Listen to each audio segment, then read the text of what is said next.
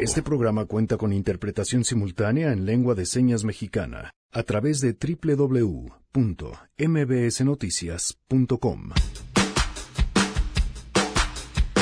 Lunes de Mesa Ciudadana en A Todo Terreno. Los temas de hoy, los asesores en relaciones exteriores del presidente Andrés Manuel López Obrador, el pueblo sabio, eh, qué ha pasado con el tema de la Secretaría de Salud y las pruebas de tamiz neonatal y más, más, mucho más.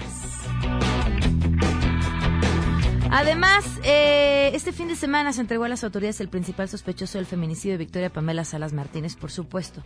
Les compartiremos todos los detalles y hablaremos también sobre el suicidio de Armando Vega Gil. En este año y medio que llevamos de dolor, les agradezco que estén atentos, no vamos a caer en provocaciones, no vamos a decir solamente lo que ya hemos dicho. Tenemos buenas noticias y más quédense porque si arrancamos a todo terreno. MBS Radio presenta A Todo Terreno con Pamela Cerdeira.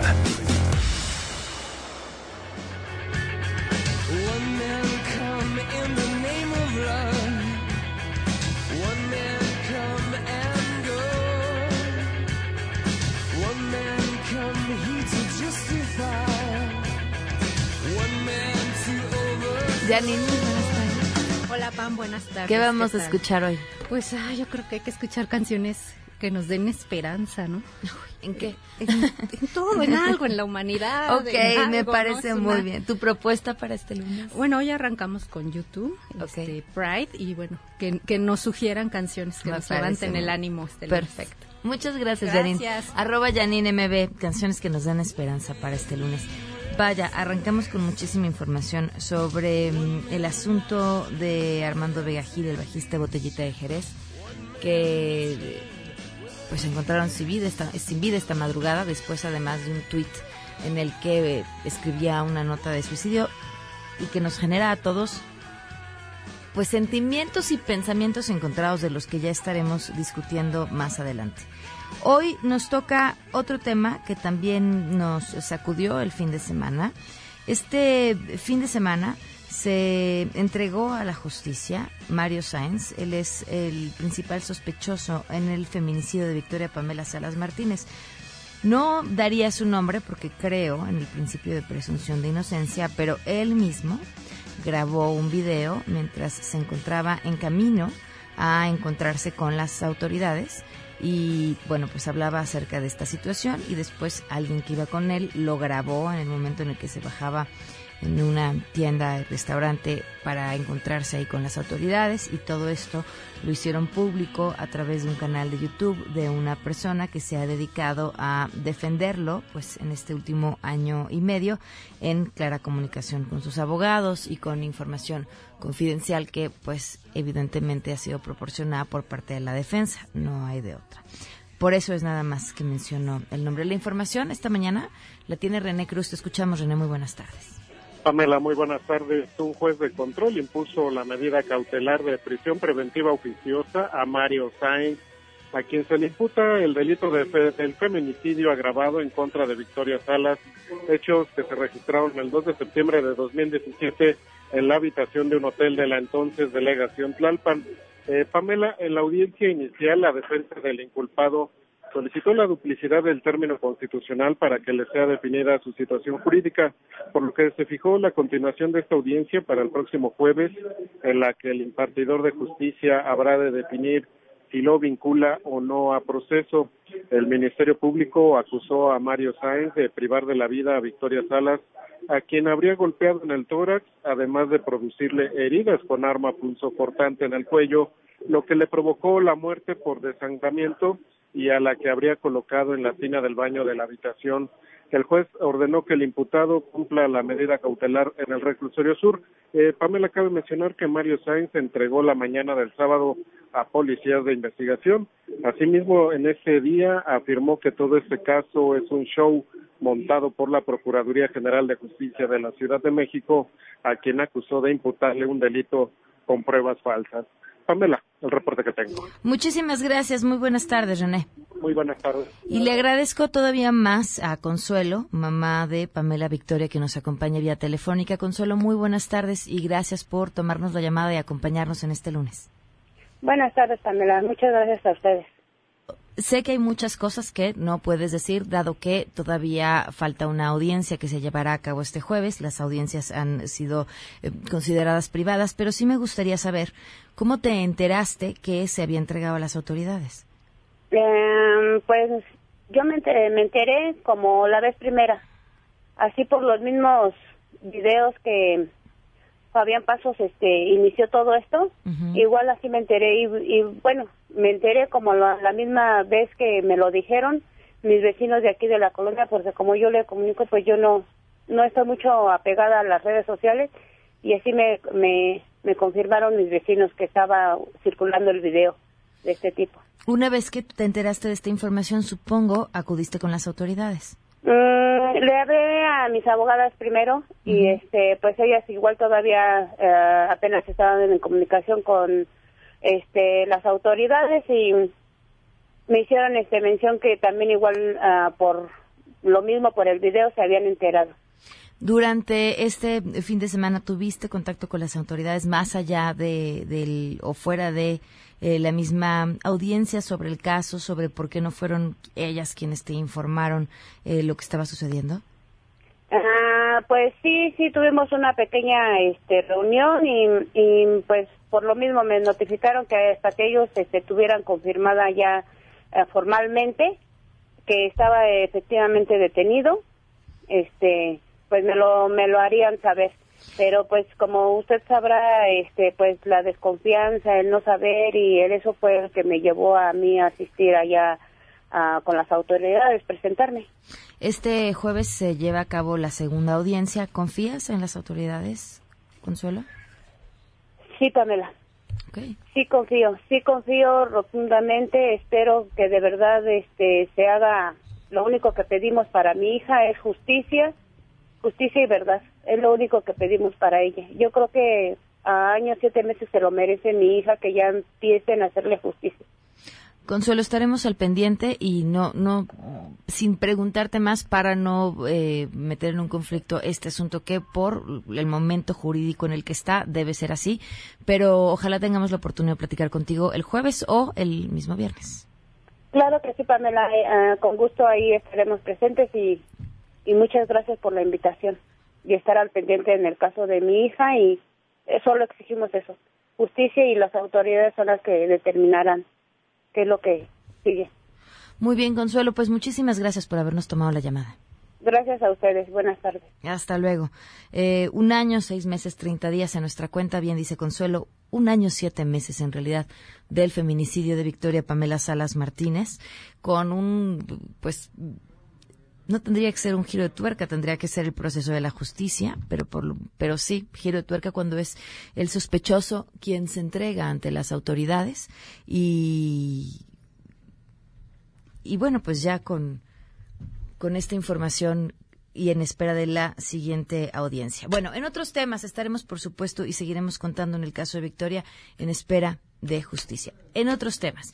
Y arrancamos pues prácticamente con esta información un tuit de Armando Vega Gil, bajista de Botellita de Jerez, en el que adjunta pues una, una carta, una nota suicida y explicando que esta historia parte de una denuncia que se le hace en Me Too Músicos Mexicanos, del cual por supuesto dice ser inocente, pero todo lo que esta denuncia acarrea que incluye haber perdido su trabajo y, cómo no encuentra otra manera de hacerle frente a esta situación más que quitándose la vida.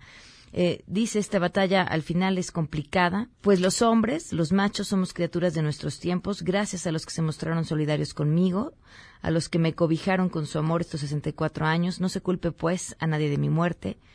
Esta, el suicidio, es una decisión consciente, voluntaria, libre y personal. Hasta pronto, Armando Vega Gil. Y bueno, pues hace, no tendrá más de una hora que justamente eh, la cuenta de este grupo confirma que lo encontraron sin vida. Le agradezco enormemente Eduardo Limón, escritor y además amigo de Armando Vega Gil, que nos acompaña vía telefónica. ¿Cómo estás? Muy buenas tardes, Eduardo. Pamela, pues mira, infortunadamente recibiendo esta noticia que efectivamente tenemos eh, posibilidad de confirmar ahora, Armando Vega Gil eh, perdió la vida, eh, se suicidó en horas de esta madrugada y bueno, podemos confirmar esa, esa información terrible que tiene que ver, pues justo como, como lo señalabas, con una figura muy importante para la industria, para la escena cultural de nuestro país y además para la historia del rock nacional. Es, es, es terrible lo que ha pasado, es terrible, terrible. ¿Estuviste en contacto con él en los últimos días? Ayer por la noche estuvimos platicando porque él estaba muy afectado por la denuncia que se había eh, llevado a cabo de manera pública a través de la cuenta de Twitter MeToo Músicos Mexicanos y bueno, varios amigos, amigas, estábamos reunidos alrededor de Armando vía mensajes, en chats, eh, pero vamos, nunca, nunca, nunca pudimos imaginar que esto iba a suceder ni que las cosas iban a terminar de esta manera tan horrenda. ¿Qué, ¿Qué fue todo lo que pasó en su vida después de que se hizo pública esta denuncia? Pues mira, no tenemos muy clara la, la información. Sabemos que Armando eh, había visto a su abogado, él negaba toda la acusación y estaba eh, mirando qué hacer para, para defenderse ante ella. El punto es que, pues bueno, muy posiblemente en horas de la noche esto se debe haber salido de control para, para el propio Armando y, y pues sucedió esto horrible que ha sucedido. Y bien e, e, eso es lo que lo que sabemos hasta el momento. Qué reflexión te deja mira yo he estado pensando en mil cosas durante toda esta mañana. Armando Vega Gil Paola Tinoco y un servidor teníamos un espectáculo en el que usábamos trozos de nuestros libros eh, y lo llevábamos por la República en forma de una obra de microteatro que en el caso de estos libros, el mío que es Historias Verdes, el de Pau Tríos y el de Armando que era Ritual del Lagarto, al que ahora se suma uno nuevo que acababa de publicar, eh, habíamos bautizado este espectáculo como Trío Verde Lagarto y con él estábamos, pues la verdad, divirtiéndonos mucho, llevando estas escenas a, a todos lados y las tocadas que venían todavía con botellita de Jerez. Mira, yo lo único que he reflexionado, y quiero decirlo de manera muy sintética, que gane el amor, que gane el amor y que gane la cultura, que es la que nos hace inteligentes, y que avancemos sobre ello. Al final, esas son las eh, palabras más fuertes y más poderosas que podemos invocar en este momento. Que gane el amor y, y que la cultura nos permita la inteligencia necesaria para poder dirimir nuestros problemas. Y eso es, eh, en todo caso, lo que querría decir, Paula, porque es de verdad horrendo lo que ha sucedido y el extremo al que se llegó, vamos, punto, estamos hablando de la muerte de una persona y es absolutamente horrible lo que ha sucedido y yo quiero sintetizar que esa es mi reflexión, que gane el amor y, que la cultura sea la, la, el arma, el arma para que mejoremos y para que nos construyamos como, como una mejor nación. Eduardo, te agradezco muchísimo tus palabras y te agradezco además que nos hayas acompañado y tomado la llamada. Muchas gracias, Paula, y saludos a todo tu auditorio. Gracias. Eduardo Limón, escritor, amigo cercano de Armando Vega Gil, quien además estuvo con él, pues prácticamente una noche antes en esto que nos cuenta esta historia que parte eh, de esta denuncia en MeToo Músicos Mexicanos. Y preguntaban, nos preguntaban en WhatsApp la opinión, y les decía, me provoca muchos sentimientos encontrados, porque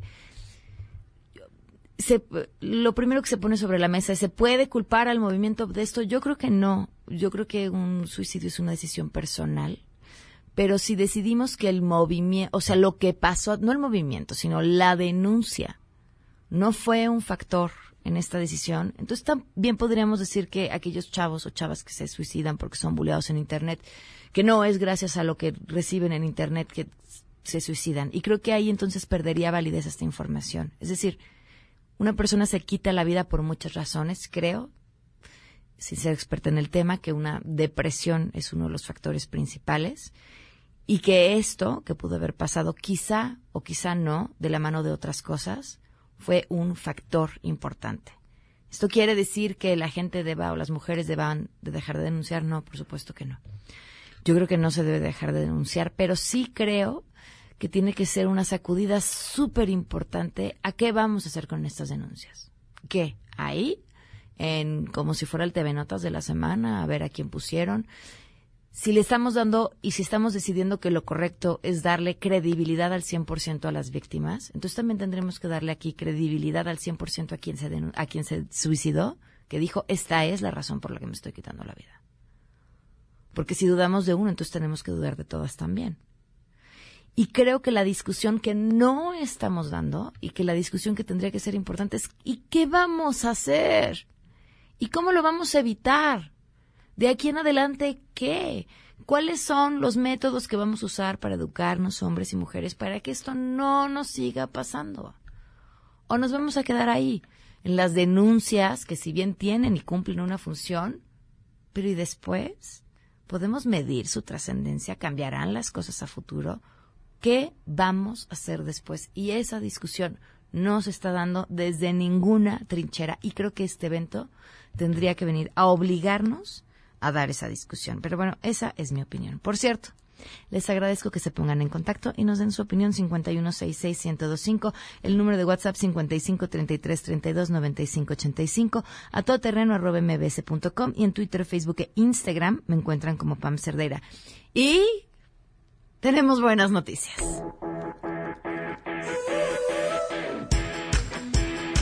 Ernestina Álvarez, de verdad una gran noticia la del día de hoy. Arranca ya este programa piloto tan esperado para las personas trabajadoras del hogar. Cuéntanos.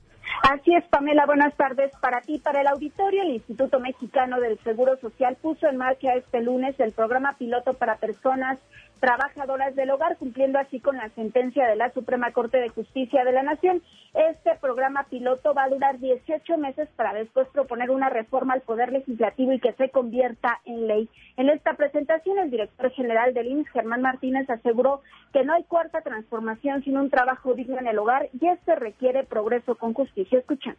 Hoy no es un puerto de llegada, hoy es apenas un puerto de salida. En el IMSS nada de campanas al vuelo ni de festejos anticipados. Apenas iniciamos a pagar una gigantesca deuda de discriminación, racismo y en muchos casos humillación.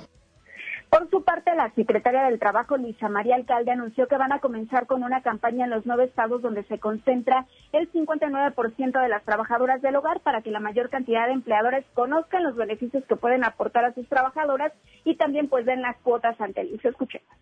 A partir de mañana instalaremos módulos en plazas públicas para brindar asesoría y facilitar su afiliación en el IMSS. En una primera etapa, priorizaremos nueve estados que concentran el 59% del trabajo del hogar Estado de México, Ciudad de México, Jalisco, Veracruz, Puebla, Michoacán, Nuevo León, Oaxaca y Guanajuato. Las autoridades señalaron que son 2.3 millones de personas que trabajan en el hogar en nuestro país. De estas, el 99% son mujeres madres. Ellas van a tener acceso a seguro médico, también a créditos de vivienda y pensión, a usar las guarderías y los servicios funerarios del IMSS. ¿Qué tienen que hacer, Pamela? Son cinco pasos para inscribirse a este programa piloto. El primero es tramitar su número de seguridad social, también conocida como hoja rosa. Esto lo pueden hacer en la página de internet, también lo pueden hacer en, en una subdelegación o a través de una aplicación que se llama IMSS Digital. En dado caso que no puedan hacer esto, pueden llamar al 01800-623-2323. Ahí les van a pedir datos como CUP de la empresa y también CUP de la empleada y después van a obtener un formato de pago. Tienen que pagar a tiempo para que las trabajadoras del hogar puedan tener estos servicios y ya después las trabajadoras del hogar tienen que irse a registrar como cualquier trabajador perteneciente al INS a la clínica o unidad médico familiar que les toque. Hasta aquí el Muchísimas gracias, muy buenas tardes. Buenas tardes. Y si es muy sencillo, prácticamente todo tiene opción para que completes el trámite prácticamente en línea. 12 con 20, damos una pausa y volvemos. En unos momentos, en A Todo Terreno. Tenemos la mesa ciudadana. ¿Qué opinas que el presidente López Obrador haya comparado los programas sociales con el trato que se le da a las mascotas. Sin duda yo creo que nuestro presidente se ha equivocado porque la verdad lo que queremos los mexicanos es que se creen fuentes de ingresos para que nuestro alimento nos lo proporcionemos nosotros, no que nos estén arrimando o que nos estén dando de comer como si no pudiéramos trabajar. Debería dedicarse a preocupar por crear fuentes de ingresos. Muy mala comparación, pero pues así es el presidente. Es una muestra clara del sesgo de opinión que tiene sus seguidores, ¿no? En otros, en otras administraciones comentarios así, todo el mundo se le encima, aquí sus propios seguidores lo están justificando o están haciéndose de oídos sordos, solo de la falta de crítica que hay hacia él. Sobre las declaraciones del presidente, siento que se equivocó al usar esa analogía, pero realmente no creo que lo haya dicho como una ofensa.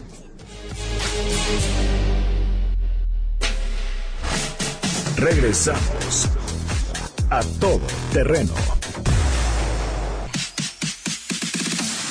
A todo terreno con Pamela Cerdeira. Continuamos.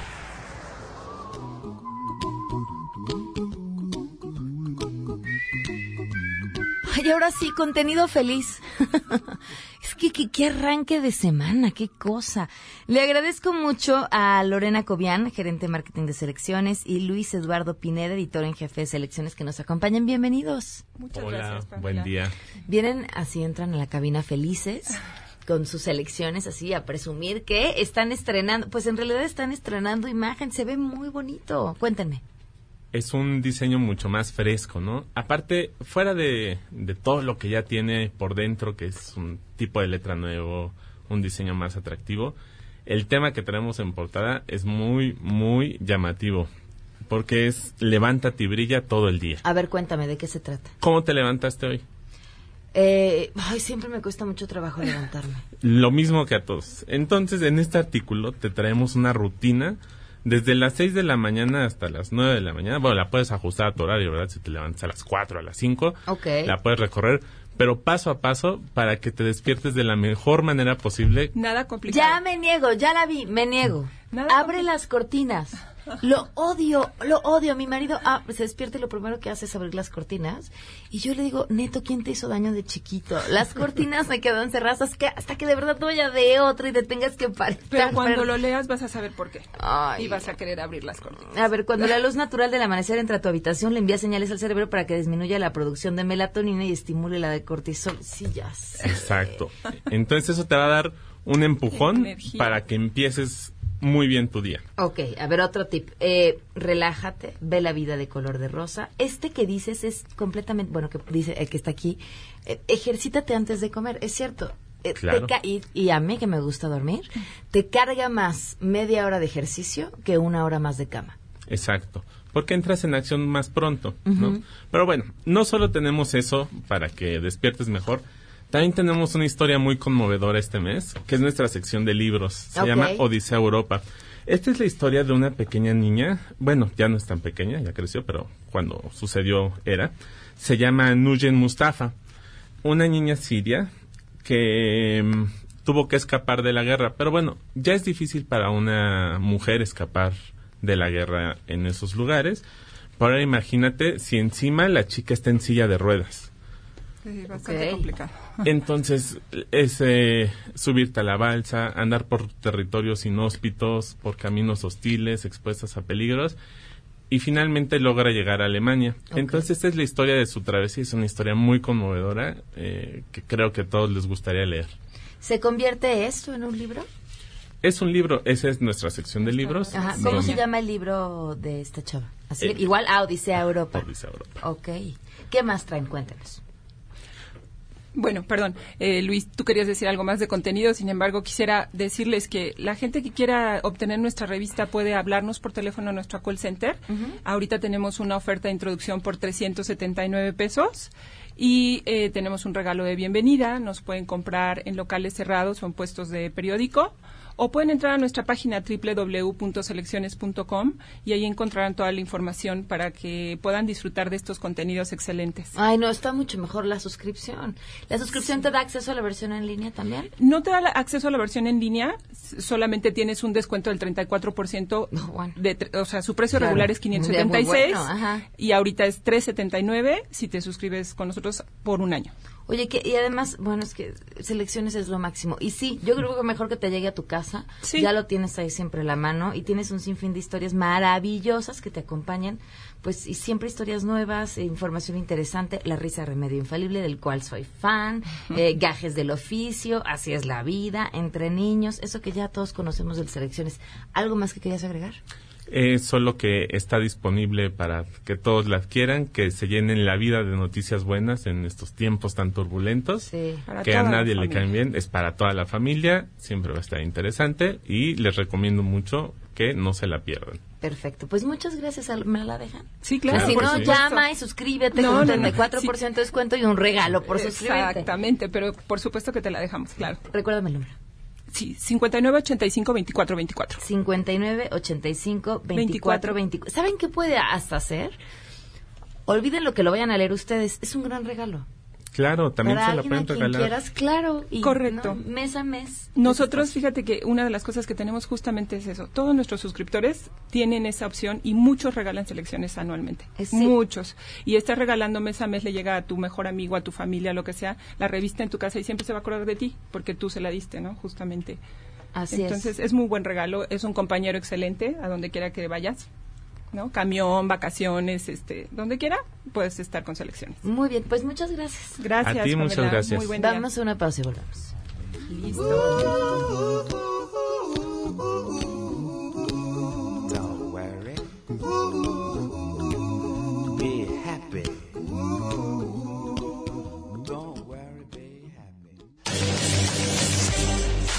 ¿Qué opinas que el presidente López Obrador haya comparado los programas sociales con el trato que se le da a las mascotas. Si esto hubiese pasado en el sexenio anterior, hubiesen martirizado al expresidente. En este caso, muchas personas tratan de justificarlo, lo cual está mal. Nosotros tenemos que entender que el presidente es una persona que está trabajando para todos los mexicanos, no nada más para una parte. Y teniendo claro en esto, no podemos justificar siempre que él cometa un error o diga una cosa que no debe de ser, porque entonces caemos en la complacencia y no estamos para decir qué horas son, señor presidente, o lo que usted diga, señor presidente. Estamos para hacer ver los errores y aceptar las buenas aportaciones que él haga.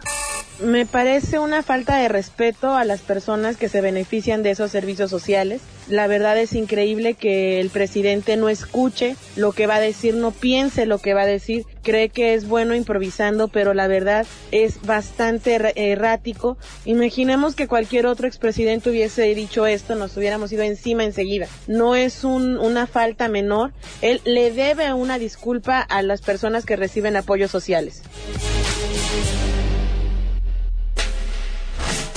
Regresamos a todo terreno. A todo terreno con Pamela Cerdeira. Continuamos. La justicia es atender a la gente humilde, a la gente pobre.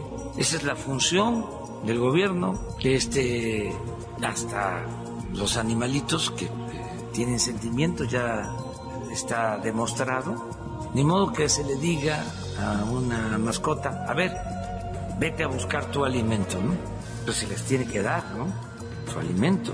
Los ricos, los pobres, la clase media, todos somos animales. Sentirse superior a las otras especies por ser humanos es tan estúpido como sentirse superior a otros humanos por ser blancos, por ser ricos o por ser hombres. ¿Tú qué piensas? A todo terreno Yo pienso que Jesús intentó salir al quite para mm, bajarle un poco al tono de lo que dijo el presidente Andrés Manuel López Obrador y lo que dijo el presidente Andrés Manuel López Obrador me parece terrible desde donde uno lo quiera voltear. A ver, Francisco Torres Landa, ¿cómo estás? Gracias por acompañarnos. Buenas tardes. Y nos acompaña vía telefónica Ramón Morales, eh, que entró al quite esta mesa ciudadana. Gracias, Ramón, ¿cómo estás? Lunes retrochairo, por Doble dosis de chaire. Doble, bueno, pues vamos a ver porque eh, habrá opiniones encontradas, pero tú, Francisco, ¿cómo lo ves? Pues mira, es una faceta preocupante porque cada semana aquí nos, nos vemos y lamentablemente hemos eh, sido testigos de cómo ha ido aumentando el nivel de eh, rispidez, vamos a llamarla así, con el cual el presidente eh, trata de entonar su, su mensaje hacia la población, pero me hablo una rispidez incluso respecto de cuál debería ser su papel constitucionalmente hablando. Eh, y me preocupa no solamente esta denostación subyacente de que haya ciudadanos que él considera son mascotas, y, no sé dónde está la línea divisoria entre los que él considera mascotas o, desprotegidos, o cuál es la clasificación, porque más todo este tema de estar eh, polarizando al, país me parece que es totalmente despreciable. Lo que tendríamos que ver es cómo unirnos en torno a las causas más importantes, no cómo nos dividimos entre buenos y malos, entre los que apoyan y los que no apoyan, etcétera. Eso creo que no es una dinámica correcta ni algo que nos vaya a llevar a un buen eh, resultado. Eh, parte de esas declaraciones que también me preocuparon, de hecho, si yo tuviera que calificar una, a mí la que más me preocupó de la semana pasada es su interpretación perversa de la garantía de legalidad. Eh, o el derecho humano, digamos, a debido proceso, eh, consagrado en los artículos 14 y 6, y él dice, y, lo dijo así tal a la letra, que él puede hacer todo lo que la ley no le prohíba. Me parece que alguien le tiene que explicar que es exactamente lo opuesto. Los ciudadanos, los gobernados, somos los que estamos sujetos a ese parámetro de poder realizar todo lo que la ley no nos prohíba. A las autoridades es al revés. Ellos solamente pueden realizar lo que la, ley, les, permita. Pero si tú dices, bueno, ese fue un desliz, mi, mi, problema es que no es un desliz a la hora que lo interpretas en función de los actos. Eh, por ejemplo, en materia de licitaciones han venido pues eh, haciendo un lado la ley. Compran pipas, asignan eh, licitaciones, invitan restringidamente y no hay ni el menor cuidado de cómo facilitar o justificar que esos actos de autoridad estén dentro del marco de legalidad. Porque dicen ellos que ellos son buenos y que ellos no son corruptos y que por lo tanto la ley es una especie como de eh, artificio o un obstáculo que opera para quienes no tengan ese grado de probidad. Caray, eso, eso no es sostenible en ningún caso.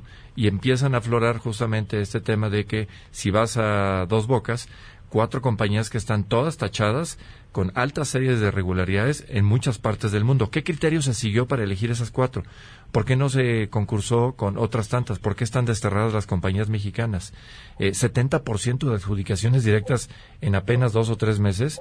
Algo, algo no, no señala como que sea una ruta en la cual la probidad jurídica, la transparencia y la rendición de cuentas sea el común denominador de lo que se dijo el primero de diciembre iba a ser realmente un muy buen gobierno.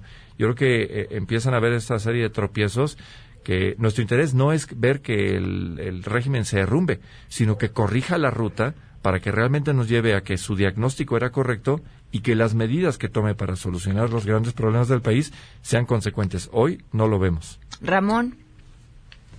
El presidente dijo en un evento que debemos tenerle confianza y paciencia. Y yo creo que sería interesante empezar a plantear hasta cuándo. Mm, y el punto que quiero transmitir es que es demasiado pronto para hacer un balance de, los resultados de la política económica que están implementando después de la supuesta caída del modelo neoliberal. Pero lo que sí es un hecho es que si para diciembre de este año, noviembre y diciembre de este año, al hacer el corte de caja del primer año de gobierno, se crece a menos que Peña Nieto, bueno, este país va a explotar, porque las expectativas fueron altísimas. El movimiento de regeneración nacional se ha dedicado a polarizar y a ganar elecciones, pero nada regenerar. Yo no veo dónde está la regeneración en el movimiento de regeneración nacional que él encabezaba. Yo estoy casi seguro, por lo menos mi corazón me dice que Andrés Manuel es bueno. Pero el problema es que improvisa demasiado ¿no? Y se está convirtiendo en una especie de Juanito y el Lobo. Entonces, yo por lo menos, pues desde mi perspectiva ya me di cuenta de que todo se trata de distraer a los medios con una nueva cosa súper asombrosa que no tiene nada que ver con el bolsillo de la gente y que pues va, va, va, a distraer la atención un rato, pero eventualmente la gente va a volcar a su bolsillo y va a ponderar pues, si realmente esto es un cambio real o son solo símbolos, porque en el mercado de la retórica, en el mercado de los medios y en el mercado de la simbología, la cuarta transformación es ultra productiva. Pero qué bárbaro, como ninguna otra, ¿eh? Pero en otros, en otras esferas del gobierno, todavía es demasiado pronto para pedir resultados, en otra ya debería de haber algo, pero lo que sí es un hecho es que si para finales de este año no se crece a más del 2.3, que fue lo último, 2.3 o 2.4 el Producto Interno Bruto, lo que dijo, lo que fue el último año de Enrique Peña Nieto, entonces todo esto qué? Y más cuando sigue elevando la perspectiva, la expectativa hasta 4%. Entonces es claro y es paradójico que nosotros estamos en un periodo de crisis económica, pero no por culpa de Andrés Manuel. Nosotros estamos enfrentando en este momento un, un periodo de recesión con medidas contracíclicas y las declaraciones que se están haciendo ahorita son precisamente en ese sentido. Lo mismo pasó en 2008-2009 con, con Felipe Calderón, que se implementaron este tipo de disminuciones en el, en, el presupuesto para las secretarías. No recuerdo, tal vez ustedes me puedan recordar, qué secretarías desapareció en la crisis de 2009 Felipe Calderón, pero me acuerdo que creo que se echó una o dos, o las disminuyó casi en tope. El punto es que este es un... ¿Mandé? Había iniciativas para ello, pero no recuerdo si finalmente se, se llegaron a implementar, pero sí hubo reducciones muy importantes en presupuesto, eso no hay duda. Entonces, lo paradójico de, este, de, la cuarta transformación es que tiene que empezar a partir de la inercia del peñismo, ¿no? Entonces, si el gobierno no cambia de un día para otro con un switch y nada más porque llega otro tipo ya todo cambió, hace falta implementar, acordar, persuadir, ordenar, decretar, vocatio legis, entra y pum, ¿no? Y apenas llevamos aunque, si te vas a toma de decisiones, digo, sé que va a parecer disco rayado, pero la decisión de Texcoco sí ha tenido una, un impacto directo inequívoco en certidumbre, en grado de inversión o próximamente grado de inversión y también el hecho de que en muchas salas de consejo donde se toman decisiones respecto a invertir o no, ese fue el punto del quiebre, digamos, eh, la prueba de ácido respecto a si México seguía o no siendo un destino natural para inversión. Y lo, lo ligas, y por ejemplo, a lo que pasó en Davos, y, claramente pues la estrellita de la vecindad eh, es hoy Brasil y no es México. Y la verdad es que estamos en la competencia por recursos que son finitos y en esa competencia estamos perdiendo miserablemente. Pero repito, Texcoco fue el, el punto grande de inflexión que hoy sigue siendo el de referencia cuando alguien te dice, y nosotros, por ejemplo, nos dedicamos justamente a atender inversionistas, nos dicen, es que no, no entendemos cómo tomar en serio un proyecto cuando acaban de desterrar la obra de infraestructura más importante de Latinoamérica con todas las bendiciones de aeronáutica, de economía, de turismo, etcétera, y la desterraron así nada más porque sí, ¿por qué tendríamos que confiar que ahora las otras eh, obras de infraestructura, como puede ser la refinería, el tren Maya u otros, eh, Santa Lucía, realmente valen la pena? Eh, la verdad es que es una pregunta bien difícil de contestar. ¿Ves, Ramón, el fin de la luna de miel con lo que sucedió la semana pasada? El promedio, más o menos, en Estados Unidos, que es donde está más medido, la luna de miel dura dos años. Y con un porcentaje de popularidad como el que tiene Andrés Manuel, no me extrañaría que durara algo O sea, no, no crees que haya sido o, haya tenido el impacto de, declaraciones como esas, más las que se le sumaron. Sí, por supuesto que todo tiene un costo de audiencia y así se llama el fenómeno, costo de audiencia, ¿no? Cuando la gente se da cuenta de que pues andas amenazando, no cumples lo que dices, ibas a meter a la cárcel a los corruptos, le ibas a contestar a Trump lo que se merecía, iba a haber empleo, iba a haber desarrollo, iba a haber crecimiento, o sea, ya, ya la gente está empezando a preguntarse. Entonces, el problema, y, es algo que esto debe determinar ya, es que Andrés Manuel López Obrador conoce este país muy bien. Lo conoce muy, muy bien. Conoce su historia, la ha estudiado. Es un hecho, se ve, ¿no? Y él sabe lo profundamente dividido que está este país, desde la conquista hasta la fecha, ¿no? Entonces, él está explotando la facilidad porque si te pones a pensarlo, los mexicanos estamos divididos en una gran cantidad de esferas entre estados, entre clases sociales, entre colores, entre latitudes del país, entre, entre orígenes étnicos. Bueno, no, o sea, la división en México. Lenguas, claro. Es, brutal, ¿no? Entonces él solamente se está dando cuenta de que si le rasca tantito a esa hebra, ya no tiene que dar por lo menos el día de hoy un resultado que anda con las políticas económicas. ¿no? Entonces es muy bueno para el bombo y platillo, para la declaración, pero todo se está convirtiendo en una especie de Netflix político, ¿no? O sea, es el pequeño microepisodio del día que no se convierte en nada y la siguiente serie mañana, ¿no? Es, es, como estar viendo el primer capítulo de una serie nueva cada día, ¿no? No ves nada, o sea, no hay nada, es solamente es, es, un piloto, ¿no? Entonces, es noticia tras noticia tras noticia. pero sí, yo creo que tienes toda la razón, pero ahí el problema es que si lo analizas fríamente, y esto es lo que se escucha, digamos, entre la gente de negocios o gente en aulas, etcétera, es que cuando tú escuchas en otras latitudes que están hablando digitalización, eh, automatización, eh, temas, digamos, de grande envergadura en cuanto a, tomas de decisiones, etcétera, y aquí estamos perdiendo el tiempo en cosas nimias, en cosas eh, absolutamente intrascendentes día con día. Y es un poquito como una carrera, un, un maratón en el cual tú empiezas a retrasarte poco a poco empiezas a ver cómo los demás avanzan y los demás van, van, a un paso en que no te van a tener misericordia. Yo creo que como país eh, estamos eh, fallando a esa cita histórica. Tengo que ir una pausa de volada. Ahorita regresamos con otros temas. Antes de él, aguántanos Ramón, por favor. Antes de la pausa, les tengo una pregunta. ¿Quién de ustedes es intolerante a la lactosa? ¿Conocen a alguien que siempre se queje de este problema? Y si contestaron que sí, déjenme darles una noticia, es posible que no estén consumiendo suficiente calcio y por lo tanto sus huesos estén debilitándose al día y día con día y peor si contestaron eh, que además son ustedes quienes están así en esta situación, es momento de que pasen la voz también a otras personas. Les cuento. Es posible corregir este problema gracias a la vitamina D que ayuda a fijar el calcio en los huesos y que se puede asimilar súper bien con el cuerpo y tener corazón, músculos y nervios saludables. Ahora, las preguntas que todos se deben estar haciendo, ¿de dónde viene la vitamina D? ¿Es posible consumirla de manera natural? Y la cosa es que la vitamina D la produce el cuerpo de manera natural a través de una síntesis al pasar en cierto tiempo bajo el sol sin bloqueador. Y ahí les encargo, porque ya sabemos cuáles son las consecuencias de pasar cierto tiempo bajo el sol sin bloqueador. Y por otro lado, la vitamina D se puede encontrar en alimentos, sin embargo, no en las cantidades necesarias y recomendadas, que son 4.000 unidades de vitamina D al día. Actualmente hay suplementos que podemos incluir en nuestra dieta y que requieren un mínimo de esfuerzo como los vitamínicos. Únicamente hay que asegurarse de que sea vitamina D de 4.000 unidades y apoyarse en la opinión de su médico, quien podrá decirles con mayor seguridad si la vitamina D de 4.000 unidades es la opción correcta para ustedes y así asegurarse de contar con todos los beneficios de esta vitamina. Volvemos. Bueno. ¿Qué pasó, guapa? ¿Nos vamos a ver hoy o qué? Ay, es que mira, no creo poder. Tengo mil juntas. No lo voy a lograr. ¿Cómo crees? Siempre me haces lo mismo. Bueno, tú te lo pierdes. Nadie le cancela al sol. Deberías saberlo, ¿eh? ¡Sube! Si nunca tienes tiempo para tomar el sol, tal vez tus niveles de vitamina D3 son deficientes. Pregúntale a tu médico por la vitamina D3, la vitamina más completa en el mundo de las vitaminas. Productos Medix. Permiso de publicidad 1833-00201B1701. Consulta a tu médico.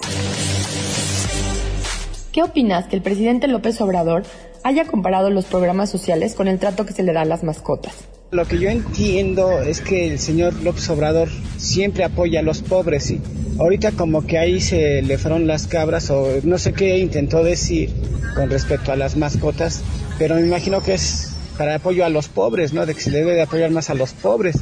Es, mi manera de ver, ¿no? Sería muy tonto del señor López Obrador comparar a, la gente pobre con animales, no sea, como que no sería conveniente, no sé.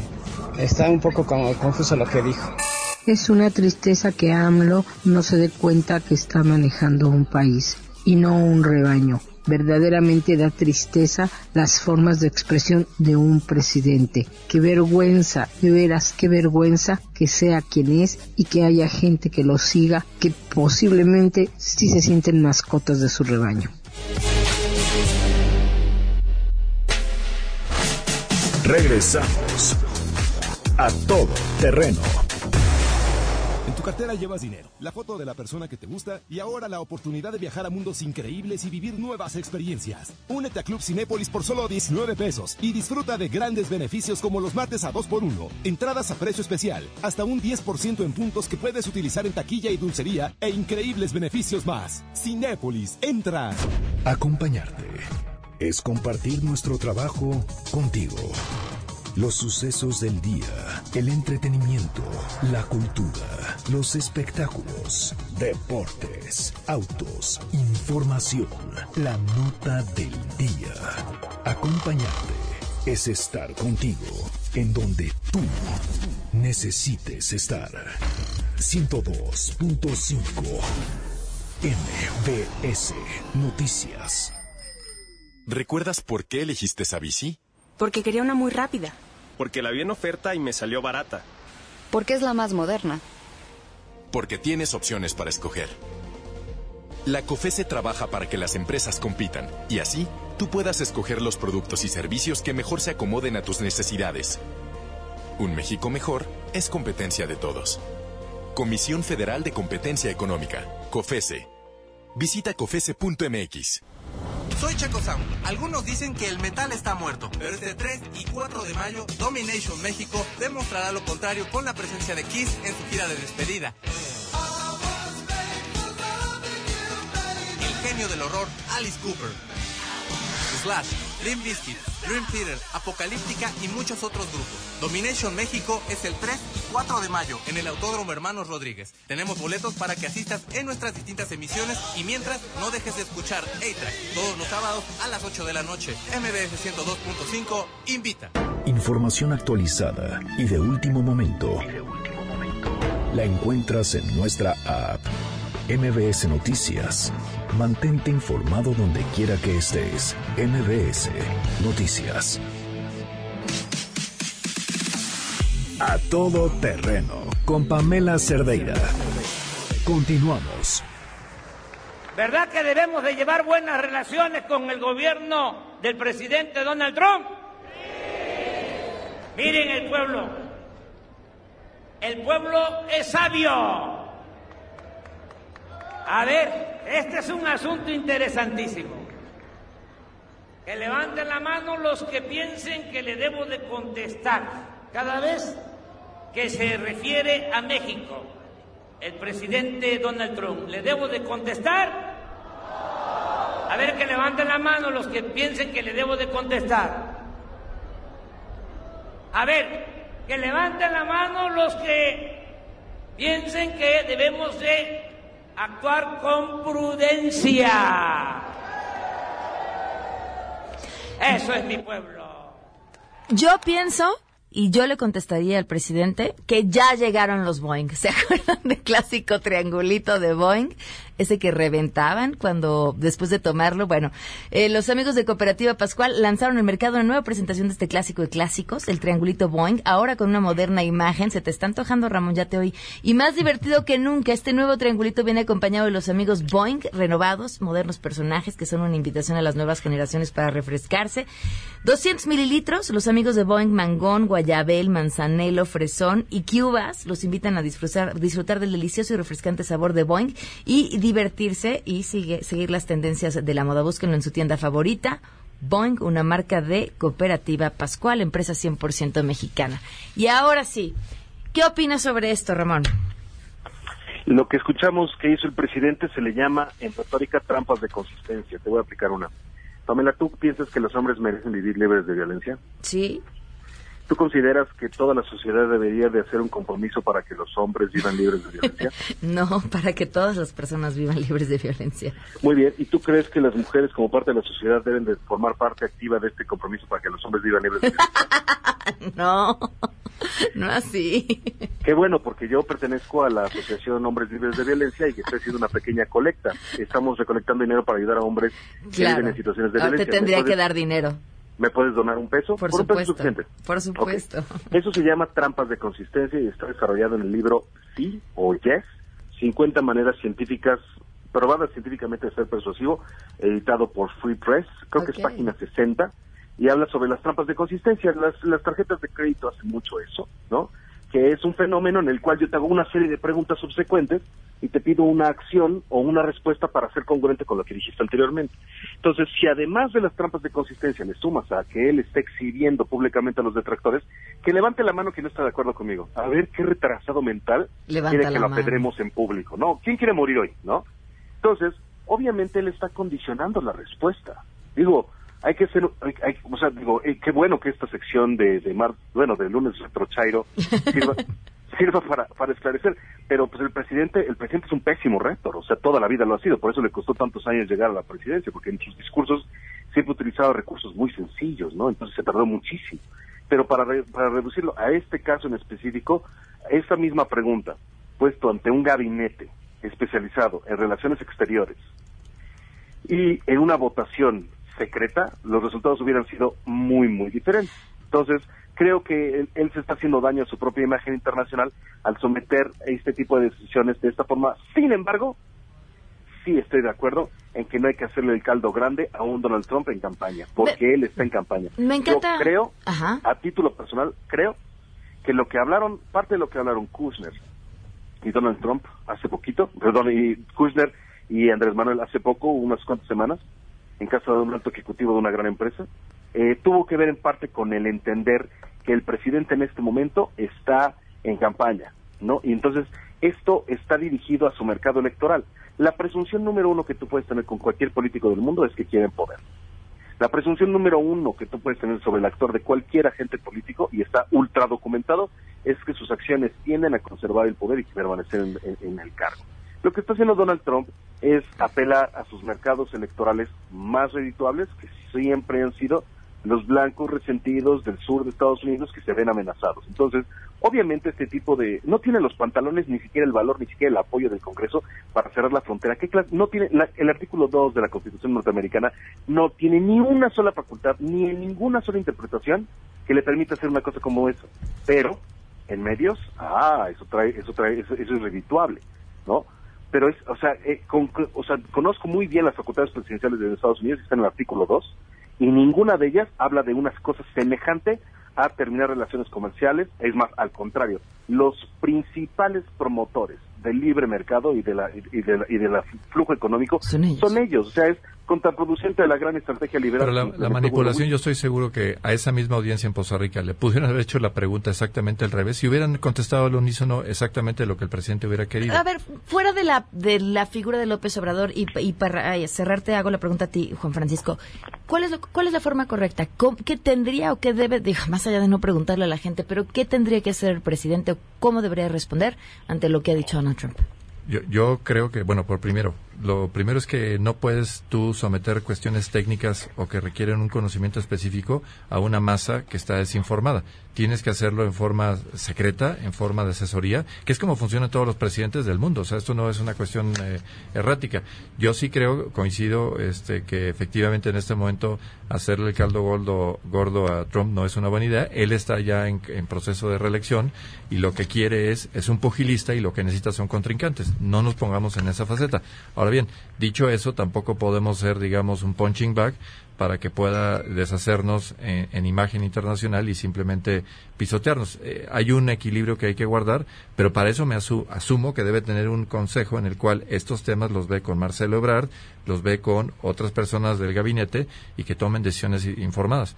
Pero hacerlo en una asamblea pública con gentes que la verdad, y yo me incluyo, si yo hubiera estado en Paso Rico, hubiera dicho, oigan, pero a mí, a mí no me pueden preguntar estas cosas, no es mi pericia, ni puedo estar contestando a, a, a bote pronto lo que el presidente quiera. Creo que eso es injusto y espero que no sea otra faceta de a quienes considera sus mascotas. Ok. Ramón, Juan Francisco, muchísimas gracias. Gracias a los dos por habernos acompañado. Gracias. Gracias, gracias, Ramón.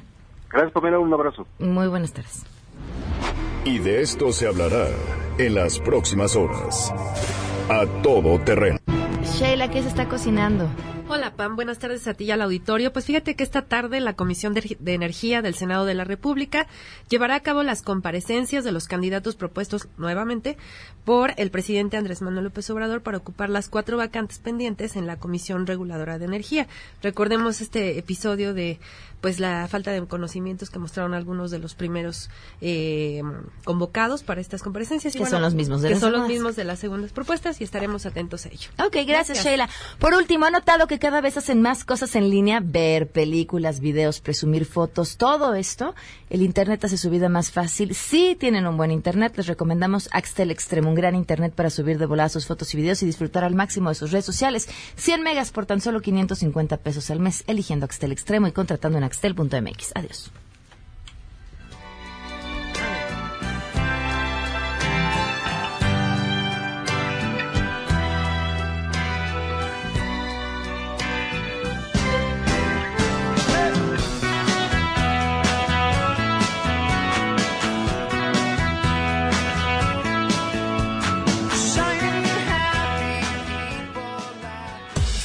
MBS Radio presentó A Todo Terreno con Pamela Cerdeira, donde la noticia eres tú.